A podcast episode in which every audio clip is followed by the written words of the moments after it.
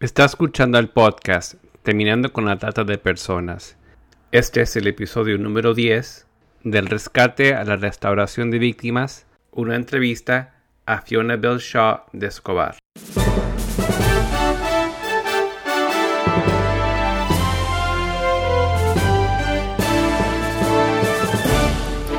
Bienvenido al podcast Terminando con la Trata de Personas. Mi nombre es Gilbert Contreras. Y mi nombre es Virginia Contreras. A través de nuestros episodios, que se emitirán cada dos semanas, buscaremos empoderarlo a usted con herramientas para estudiar el asunto, ser una voz y hacer una diferencia para terminar con la trata de personas. Buenas tardes Fiona, un placer tenerte con nosotros en este episodio. Muchas gracias Virginia por la invitación, estoy encantada de estar con vosotros. ¿Cómo te gustaría que te presentara? Em, yo creo que quizás como la directora de la ONG Gracia y de Project Rescue en España. ¿Podrías contarle a nuestra audiencia qué es Fiat Gracia y qué significa ese término? Sí, Fiat Gracia es una ONG eh, que es una organización no gubernamental eh, de desarrollo y comenzamos en el año 2009 eh, con un enfoque de, ayudar a las poblaciones menos favorecidas, pues tanto aquí en España como en otros países en desarrollo. ¿Y cuál sería la misión de Fiat Gracia y la visión? Sí, el objetivo de Fiat Gracia es realmente ayudar con un apoyo integral a las personas más desfavorecidas eh, que están en situaciones de vulnerabilidad, sobre todo a, las personas que se encuentran en situación de esclavitud, eh, como las víctimas de trata con fines de explotación sexual. ¿Y cómo nació Fiat Gracia? Y me gustaría que le contaras también a nuestra audiencia cómo nació este involucramiento tuyo en la lucha contra la trata de personas. Bueno, comenzó realmente eh, con una carga eh, de ver la situación que estábamos viviendo aquí en España eh, un país que han recibido en los últimos años muchísima inmigración de personas que, que vienen ¿no? de países como Latinoamérica, hay de Sudamérica, Centroamérica, que, África, de todas partes. Venían buscando una mejor vida y, nos dimos cuenta que muchas, sobre todo las mujeres y niñas, acababan en redes eh, de mafias y, eran usadas para la explotación sexual, ¿no? Entonces sentimos que también eh, como, eh, como un grupo de personas que, tenemos nuestra base en la fe, entendimos que, que, es una responsabilidad nuestra también de hacer algo, ¿no? En cuanto a esto. Y allí pues empezamos muy poquito a poco con algunas iniciativas. Eh, entendimos que había que buscar a estas personas porque estas personas no pueden ellos por ellas mismas buscar la ayuda.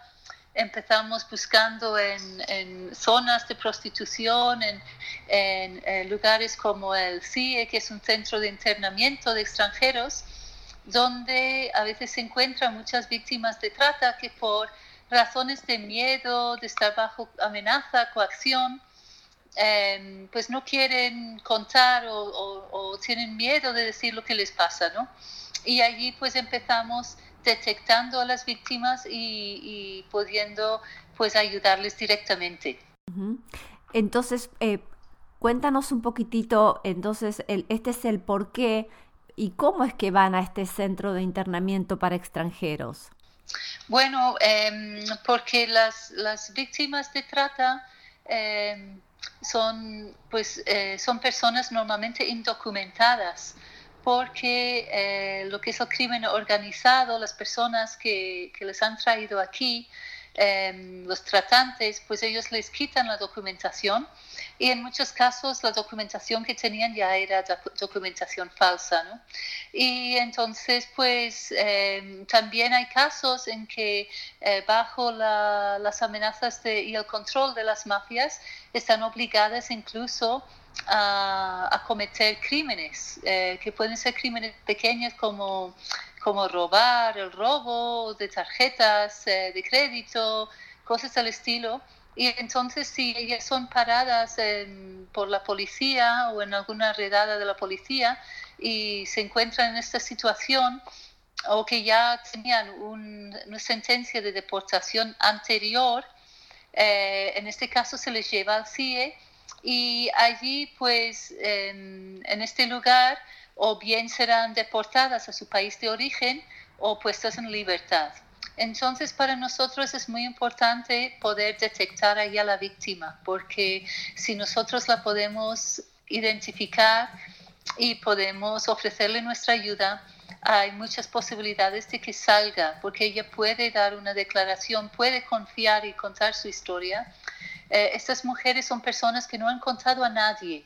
Mira que son muchísimas, porque yo sé que nos escuchan mucha gente de, ahí de América, y son muchísimas mujeres eh, que incluso sus familiares piensan que están trabajando en otra cosa porque ellas, por la vergüenza y el dolor tan grande que pasan, no cuentan la realidad de, lo que les pasa ¿no? a, a los familiares. Entonces, pues eh, cuando descubren que hay formas de ellas de salir, que hay alguien que les puede ayudar de verdad, entonces se, eh, se arman de valor y sí que cuentan la realidad y, y, inmediatamente están puestas en libertad porque son reconocidas como víctimas de trata. ¿Cuáles serían los desafíos más grandes que encuentras en esta tarea? Yo creo que, em, bueno, hay muchos desafíos. Esto es un trabajo eh, que no es nada fácil. Em, quizás de los desafíos es, es ver que el crimen organizado está cada vez creciendo más, que hay cada vez más necesidad, hay cada vez más mujeres y más menores que están siendo traídas aquí a este país eh, engañadas y que luego se encuentran eh, siendo prostituidas contra su voluntad. Y, realmente es un desafío muy grande poder eh, llegar a, rescatar a estas mujeres, a ofrecerles la ayuda y poder ayudarlas, ¿no? Porque son tantas y ves tanta necesidad. hay un desafío muy grande también porque cuando uno habla de por qué eh, hay tantas mujeres, pues hay varios factores, hay el factor geográfico de dónde se encuentra España, ¿no? que es una puerta desde África, eh, tenemos la conexión por el idioma con, con los países de Sudamérica, de, de Centroamérica. Em, eh, también estamos muy cerca del este de Europa y que, que, pueden ellos acceder a España pues vía terrestre en coche sin, sin necesidad de controles de pasaporte.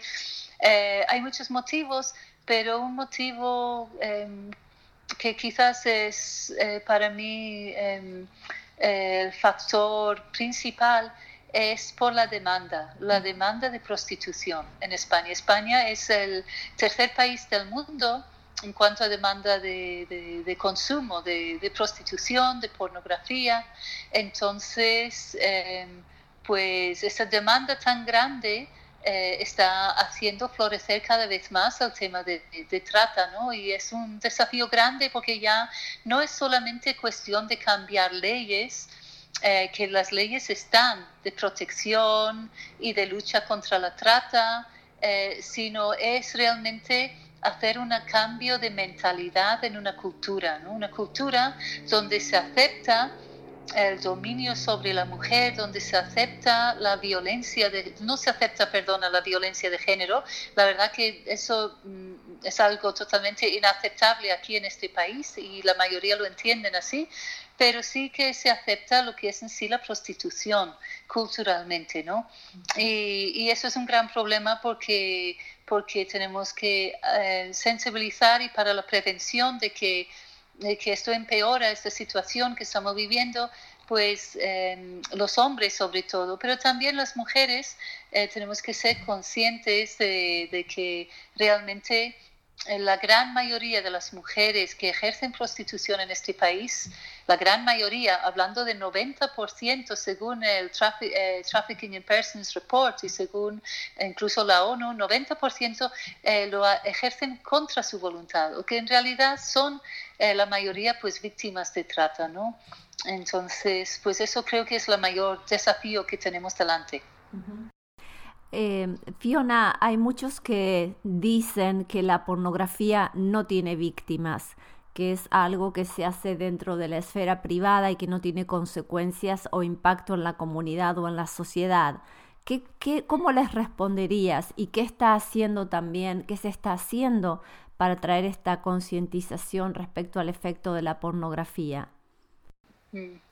Bueno, la pornografía, como bien dices, la mayoría lo ven como algo bueno, personal, que no pasa nada, pero la realidad es que muchas de las mujeres que están en esas escenas de pornografía eh, también eh, están bajo coacción, están haciéndolo contra su voluntad y también son víctimas de trata, tanto mujeres como menores, ¿no? Eh, muchas mujeres también se inician en, temas de pornografía y luego ya pasan a prostitución. Em, incluso hoy día, donde el Internet eh, está presente en nuestras casas, en nuestras vidas, eh, pues hay muchas jóvenes que son de alguna forma también atraídas con esos chats de conocer a gente que luego ofrecen ciertas cosas y acaban siendo usadas para pornografía y muchas veces bajo la amenaza de que se, todo está grabado y se va a repartir, o sea que nunca se sabe quién está ahí detrás de esta cámara, ¿no? Aunque sonría, aunque parece que nada, eso no, no indica absolutamente nada. Además, em, la, pornografía está, está claro que cuando hablamos de la demanda y de los, en este caso, hombres, aunque también hay que decir que son muchas las mujeres también que son adictas a la pornografía, porque la pornografía es algo adictivo. Entonces, em, eh, se habla de que cada vez más son, eh, es una edad menor eh, que se comienza consumiendo pornografía. No tengo las cifras exactas, pero creo que aquí es sobre entre, no sé si eran 8 a, 11 años. O sea que, que, ya hay una introducción a, imágenes pornográficas, ¿no? Entonces una puerta ahí que se abre y la mayoría de los consumidores de prostitución eh, prácticamente todos consumen también pornografía y comenzaron eh, consumiendo pornografía que luego ya eh, no es suficiente solamente pues visualizar o ver que sino que la persona ya desee y tiene un, algo impulsivo que le lleva a querer em, también experimentar y, buscar los servicios de prostitución. Entonces es como una cadena, una cosa lleva a otra, ¿no? Y sobre todo ver a la, a la mujer como un objeto, ¿verdad? Una cosificación. Sí, claro que sí, claro que sí. Es una, al final la mujer es una mercancía, no se le trata como uno igual, sino eh, un objeto lo cual yo puedo usar a mi conveniencia y, realmente em, creo que la mayoría no tiene ni idea del efecto físico, psicológico, emocional, espiritual, todo que tiene esto sobre la, mujer. Quisiera que nos compartieras también un poquito más acerca para nuestros oyentes qué es Project Rescue, um, Project Rescue España. Sí, pues Project Rescue es una organización que está en más de nueve países y que em, realmente su lema, digamos, es de rescatar y restaurar las vidas de las víctimas de trata con fines de explotación sexual. Eh, nosotros conocimos em, hace, hace ya unos siete, ocho años a los fundadores David y Beth Grant, que han trabajado en la India, em, ya eh, pues estaban allí como 40 años y que eh, ellos son los que comenzaron junto a, al señor Devaraj en Mumbai cuando vieron la situación allí de las niñas que crecían, nacían y crecían en las zonas de prostitución y cómo también eran abusadas sexualmente y las madres eran realmente esclavas en aquella zona, ¿no? Entonces eh, pudimos conocer allí, viajar, conocer de cerca el trabajo que ellos hacían y a mí enseguida me cautivó porque vi que, que, no solamente que están haciendo un buen labor y que, que, estaban rescatando a estos niños, sino que se veía un proceso de transformación total en la vida de estas personas. Eh, cuando vemos una vida tan destrozada, eh, las, las, esperanzas de que haya una total recuperación no son muchas, porque realmente hay daños hechos que, que realmente eh, es muy difícil superar y que la persona puede decir ya tengo una vida normal y disfruto, pero nosotros vimos que con Project Rescue su modelo que tienen de, de basado en la familia realmente, y el modelo de, ayudar en todos los sentidos a la víctima y de, em, de, el enfoque de que con la ayuda de Dios se puede recuperarse y restaurarse aún de un trauma tan complicado y aún cuando ha sido prolongado ¿no? Este, eh, estas situaciones, que estas personas realmente se restauran, se hacen su vida, los veíamos cómo estudiaban, cómo logran luego salir con sus trabajos y me parecía un modelo eh, excelente y entonces nosotros decidimos tomar este mismo modelo y ponerlo en marcha aquí en España, ¿no? Em, y actualmente pues estamos eh, en, tres ciudades, estamos ya eh, con, con otras tres ciudades que están a punto de, de ya abrir Em, lugares de Project Rescue. Y tenemos eh, tanto como casa de emergencia donde pueden estar las víctimas tres meses como en, em, en Madrid, bueno, en, otras partes donde eh, tenemos también casa ya eh, integral y que, que trabaja todas las fases desde la desde la fase de emergencia hasta la reinserción. ¿no? Aparte de esto, Project Rescue también trabajan en prevención, en sensibilización, a través de eventos, a través de cursos, de formaciones, eh, hablan muchas veces en las universidades, en las escuelas, eh, todo intentando crear esa sensibilización eh, en cuanto a, a, la trata. Y también eh, con la detección de las víctimas, pues en lugares como el Centro de Internamiento de Extranjeros que comenté antes y también en, en zonas de prostitución. Estamos entrando en los clubs que llaman aquí, en pisos clandestinos, que es donde eh, la gran mayoría de las víctimas están encerradas en esos lugares y es donde eh, están obligadas a ofrecer los servicios sexuales y también en calle. Eh, allí pues es un trabajo de eh, detectar las víctimas, sacar y, y, ofrecerles la ayuda, ¿no? Y de allí pues viene el paso también de lo que es em, todos los, los, centros de acogida, porque cuando uno habla de, de rescatar, está muy bien, pero ¿se rescata a qué? Realmente si no hay un programa, un proceso de restauración, Em, la mujer no está siendo realmente rescatada porque por sí sola la víctima no puede ir adelante. Ella necesita apoyo, necesita un espacio, un lugar donde se siente segura, donde recibe todo el apoyo que ella necesita para rehacer su vida, ¿no? Yo he tenido la oportunidad y, y un regalo muy especial de poder visitar una de estas casas eh, cuando estuvimos visitándote en España y me gustaría que contaras un poquitito también a los oyentes cómo sería el día a día del trabajo con, con ellas. Mm. Bueno, pues intentamos que la casa donde pueden venir estas mujeres para recuperarse, para ser restauradas, pues sea realmente como un hogar para ellas porque todo el mundo necesita un hogar, necesitamos un lugar que sentimos que es mi casa, mi habitación, mi lugar seguro. Entonces somos una casa, eh, es una casa protegida, eh, es una casa en un entorno em, saludable para la mujer, es una casa donde la mujer tiene eh, alguien allí para apoyarle, ayudarle 24 horas del día.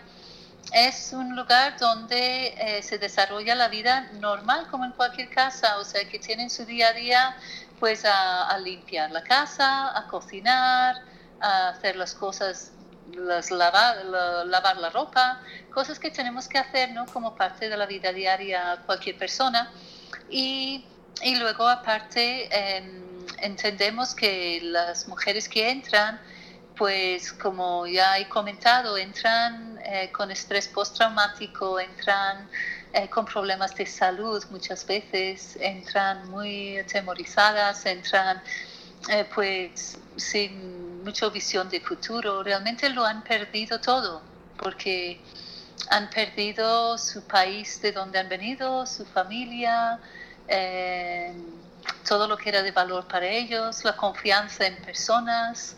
Eh, muchas han perdido su virginidad siendo vendidas y han sufrido violaciones, vejaciones, realmente eh, vienen en un estado eh, deplorable y, y, hay que empezar ahí un poco a poco ¿no? con ellas en, en todo lo que necesitan. Entonces nosotros les ofrecemos ayuda sanitaria a través de nuestros médicos y clínicas Em, para que también la salud física les pueda mejorar, la nutrición, cualquier tipo de enfermedad o problema de salud que tengan, eh, también la ayuda, asistencia legal, porque eh, como hemos hablado también, el encontrarse ya indocumentada en una situación irregular en el país, em, pues hay muchos trámites que es necesario hacer, de conseguir cosas básicas como algo que te identifica de quién eres tú.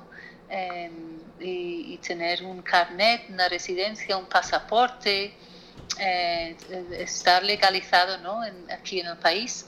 Eh, también em, ofrecemos acompañamiento educativo desde las cosas más básicas hasta eh, los cursos de aprendizaje del español, em, de cursos de lo que ellas luego quisieran hacer. Cada uno tenemos ¿no? un poco un un, sueño, cosas que nos gusta o que nos gustaría tener la oportunidad de hacer, pues estas mujeres normalmente provienen de lugares que no han tenido ninguna oportunidad a la educación ni a, soñar con formarse. Entonces, pues pueden escoger entre muchísimos cursos, desde cocina, de, enfermería, de, eh, de eh, informática, eh, de, muchísimos diferentes cursos y, realmente eh, uno disfruta un poco ver cómo ellas avanzan y cómo ellas eh, entran con, con, ese rostro, ¿no? Con tan apagado, tan triste, con tanto dolor,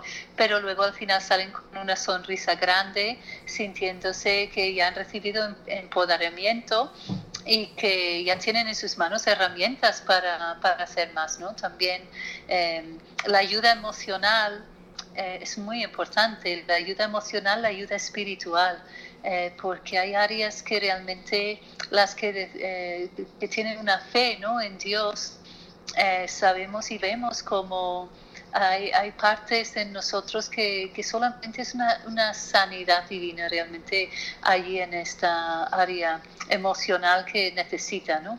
Y también en la área psicológica eh, es muy importante porque realmente eh, lo que ellas han vivido, los tratantes usan métodos y estrategias que, eh, que, que realmente eh, son psicológicas ¿no? y son muy parecidas a, técnicas usadas en campos de concentración, eh, en secuestradores, eh, cosas así. Entonces, pues este apoyo psicológico también es muy importante. Em, entonces, bueno, de esta forma integral y con un equipo especializado, un equipo que realmente tiene mucha paciencia y amor, por, estas mujeres. Y luego entender que que muchas veces no sé uno ve a la víctima pues como tal como una víctima y pobrecita y tal. Pero nuestro enfoque en la casa nuevos comienzos no es así. Nuestro enfoque es que bueno ha sufrido todo esto es verdad ha sido terrible te ha afectado te vamos a ayudar pero ahora tú eres una mujer fuerte vemos en ellas mujeres fuertes mujeres muy valientes por haber tomado los pasos que han dado de lograr sobrevivir y lograr salir entonces, em, que, estas mujeres realmente con algo de apoyo que les damos eh, son muy capaces de ir adelante y de luchar y de apreciar y comenzar una nueva vida. Fiona, ¿podrías compartir la historia de alguna sobreviviente? Pues sí, les puedo contar, bueno, son muchas historias, son muchas historias em, que, tienen un, final feliz, ¿no? pero estoy pensando en, una mujer que, bueno, ella la, conocimos ahí en, el CIE. Ella eh, fue primero víctima de trata a, Francia y luego desde Francia pues la, em, la trajeron a España y estuvo bastantes años aquí en el país, pues en muchas ciudades siendo prostituida. Sin embargo, ella no conocía las ciudades, ni los parques, ni los lugares bonitos, ni tenía amigos, ni sabía hablar español, porque su vida era totalmente eh, bajo control de una mafia y, y en explotación sexual 365 días al año no importaba ella cómo se encontraba, ni si tenía la menstruación, ni si estuviera enferma, eh, les fue obligada a estar todos los días puestos ahí en la calle y explotada. Y entonces, cuando la encontramos, la encontramos muy enferma y realmente, em, pues, en una situación muy complicada, a punto de ser deportada. Eh, ella decidió, em, pues, colaborar con las autoridades, contó su historia, eh, salió y, entró en nuestra nuestro recurso en la Casa Nuevos Comienzos. Allí pues aprendió el español, fue a los cursos, eh, se involucró mucho en, la iglesia local eh, y, empezó a estudiar enfermería. Eh, luego ella logró, bueno, una mujer tan valiente y con muchísima fe que incluso daba ánimo a, a nosotras, ¿no? Y se recuperó físicamente. Ella em, finalmente pues consiguió eh, eh, su documentación ya como víctima de trata pues la víctima tiene derechos y entre ellos eh, pues se le, concedió esta, documentación para poder vivir y trabajar aquí. Y también consiguió trabajo se enamoró de, bueno de una persona que realmente la quiere muchísimo eh, y él es un pastor y, bueno, ahora mismo eh, está casada y tiene sus niños. Y, es un ejemplo de realmente decir que hay esperanza, que hay esperanza y que un cambio total y un comienzo total nuevo en una vida sí que es posible, ¿no? Y ella en muchas ocasiones, aunque está muy ocupada ya en su propia vida, pero en muchas ocasiones viene y nos ayuda y, está también con, apoyando ¿no? al, proyecto. Sí. Fiona, realmente es un placer para nosotros escucharte y estamos muy agradecidos por habernos permitido entrevistarte en el día de hoy. Muchísimas gracias. Muchas gracias, Virginia. Muchas gracias a, a vosotros y sí, un abrazo muy grande. Lo invitamos a visitar nuestra página de internet para obtener más recursos www.terminandoconlatrata.org Repito, www.terminandoconlatrata.org